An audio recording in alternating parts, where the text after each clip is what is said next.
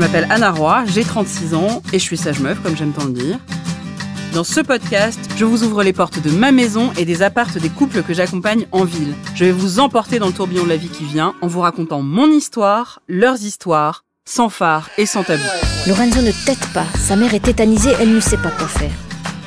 Comment est-ce que vous avez vous organisé? Vous n'aviez pas prévu tout ça? Oh bah non, euh, fini les petites habitudes hein, qu'on peut prendre au bout de six ans de mariage.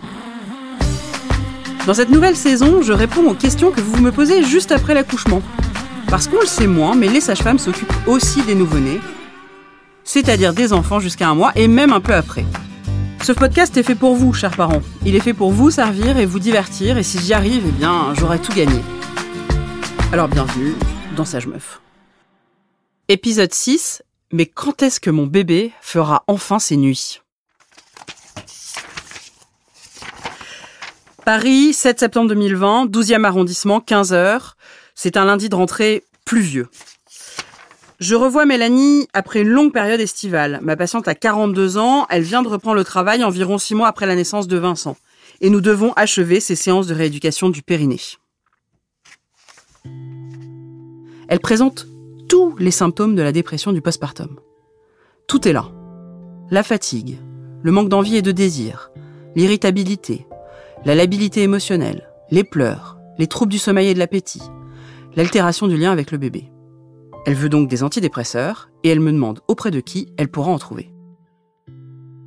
Selon toute logique, il faudrait que j'envoie Mélanie en urgence chez un psychiatre pour une prise en charge adaptée. Mais je suis mal à l'aise. Pour Mélanie, dans ce cas présent, je ne crois pas tellement à la dépression du postpartum. Par contre, je crois bien sûr aux symptômes dépressifs qu'elle me décrit. Je pense que la raison de ces symptômes, c'est le manque de sommeil. Parce que Mélanie ne dort pas. 1. Parce qu'elle n'a aucun relais la nuit. Et 2 parce qu'elle est réveillée toutes les heures par Vincent. En plus, elle travaille comme avocat de la journée, ce qui veut donc dire qu'elle ne peut pas faire de sieste pour récupérer. Et ne pas dormir ni le jour ni la nuit, et c'est prouvé scientifiquement, je n'invente rien, ça rend triste, ça empêche de se sentir heureux, ça alterne nos capacités cognitives, bref, ça rend zinzin. Je lui propose alors de faire un test.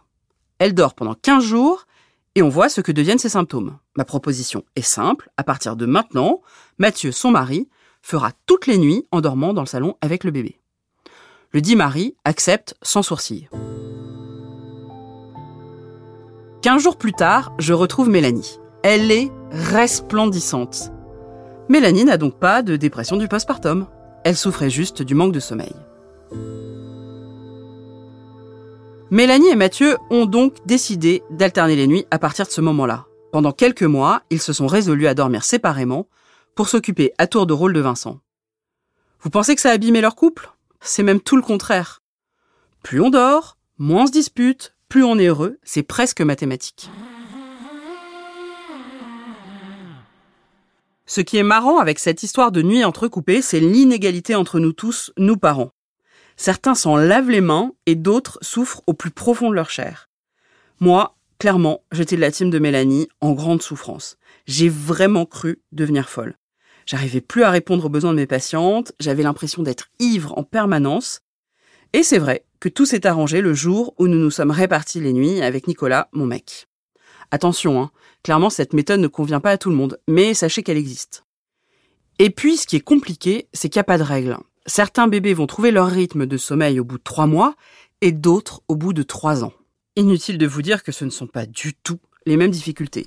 Mais je suis pas sûre qu'il se réveille. Hein. Mais promis, ça passe, et promis, on oublie, ou presque. Enfin, voir, c'est pas sûr, sûr. Euh, alors, les premières nuits à la maison sont compliquées. Antoine ne dort pas, en gros, de minuit à 4 heures du matin. C'est des périodes vraiment d'éveil pour lui, où il a besoin d'être dans les bras, donc on est perdu avec euh, Hugo. On essaie de faire tout ce qu'on peut, c'est-à-dire euh, téter, change, enlever la turbulette, le prendre dans nos bras, le bercer, mais euh, rien n'y fait, il ne dort pas et il reste dans nos bras ou au sein. Marie et Hugo en ont bien bavé avec Antoine. Je leur avais alors donné un petit conseil pour gérer les premières mauvaises nuits. C'est un peu sportif, certes, mais c'est assez efficace.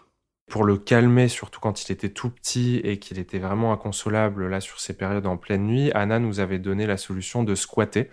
Euh, donc on prenait euh, Antoine et on faisait euh, des squats du coup dans notre salon ou dans notre chambre.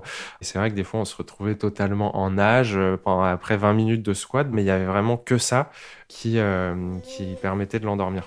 Mais le problème, c'est qu'Antoine a pris certaines habitudes sur le moyen long terme. Il associe désormais le moment de l'endormissement à la tétée et au bercement dans les bras de ses parents qui squattent. Ah, qu'il associait Ouais, qu'il associait, voilà. Résultat, plusieurs mois après sa naissance, il ne peut toujours pas s'endormir seul dans son lit puisqu'on ne lui a jamais appris. On est à trois mois, donc là, le sommeil d'Antoine, ça se détériore vraiment. Beaucoup de réveils toutes les nuits. Le soir, c'est une grosse galère pour l'endormir et c'est vraiment de pire en pire. Et on explique tout ça au pédiatre et lui, il nous dit que c'est pas forcément euh, euh, normal que ça se détériore niveau sommeil. Pour parler sommeil du nouveau-né, j'ai reçu la psychologue Héloïse Junier et je lui ai posé la question frontalement. Est-ce qu'un nouveau-né, on peut attendre de lui qu'il dorme plusieurs heures d'affilée? En tout cas comme on, on l'espérerait, ou est-ce que c'est tout bonnement impossible? À mon sens, c'est quasi, quasi impossible. Et je pense que moins on idéalise le sommeil du tout petit, plus on accepte ces nuits fragmentées. Autrement dit, ces nuits pourries. Donc on accepte ça les premiers mois, on se dit ok, je vais avoir un sommeil ultra fragmenté, mais c'est des fois bien d'avoir un horizon, se dire ok, mais ce sera pas toujours comme ça. À partir de quel âge on peut se dire oh, je vais peut-être sortir un peu la tête de l'eau? C'est physiologique. Plus l'enfant euh, grandit et plus ses cycles s'allongent. Donc moins il y a de réveil potentiel déjà entre deux cycles. Donc déjà c'est une bonne chose. Personne ne peut dire à quel âge un enfant fera ses nuits enfin, fera sa nuit, c'est-à-dire enchaîne quelques heures de sommeil à la suite. Euh, il y a plein de facteurs qui entrent en de compte. Il y a l'environnement, il y a les facteurs endogènes, il y a le tempérament de l'enfant aussi qui joue énormément. Et là, on est complètement passif par rapport à cette question. Et puis, il y a aussi le facteur âge. Donc, il y a vraiment beaucoup de facteurs. Il y a des enfants qui peuvent enchaîner des nuits complètes à l'âge de 3-4 mois et d'autres, ils le feront pas avant 2-3 ans. Et en fait, ça, c'est OK. C'est-à-dire, c'est quelque chose, il faut vraiment l'accepter. Alors, c'est pas lâcher prise totalement et se dire, je fais rien pour aider le sommeil de mon enfant. C'est juste, au moins, se dire que c'est pas parce que ma voisine à un garçon qui dort depuis euh, ces trois semaines que si mon enfant dort pas, il fait pas des nuits complètes alors qu'il a deux ans, euh, c'est la pathologie. Il faut vraiment prendre ça avec beaucoup beaucoup de recul et beaucoup de réserve. Accepter, attendre, ouais, ok. Encore faut-il y arriver. Ce qui est sûr, en effet, c'est que c'est bien d'être prévenu, mais ça n'empêche pas de souffrir, surtout quand on peut pas récupérer en journée. Rien que de penser à ces réveils nocturnes, je sens que mon cœur s'accélère sous l'effet du stress. Pour mon premier, Auguste, ça a été trop facile. Finger in the nose. Il a dormi hyper rapidement. En trois mois, deux mois, c'était plié. De quoi prendre confiance pour le deuxième. On accueille donc Melchior avec beaucoup de sérénité. Et pourtant, lui ne va pas dormir du tout pendant de longs mois, alors que nous avions pourtant les mêmes recettes.